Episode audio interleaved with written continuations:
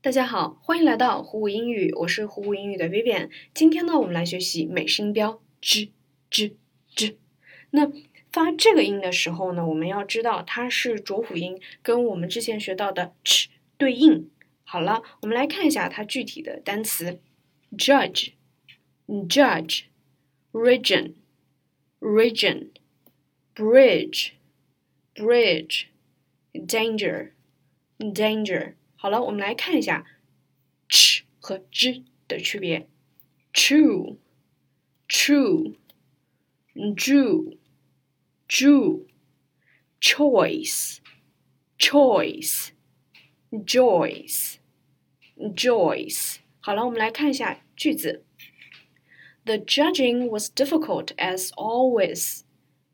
The judging was difficult as always. 什么意思呢？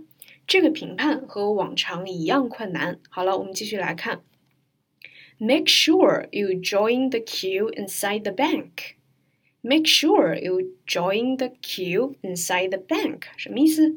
一定要在银行里排队。那么这里 join the queue，它的意思是排队。你学会了吗？这个就是我们今天所有内容啦。期待你今天的朗读。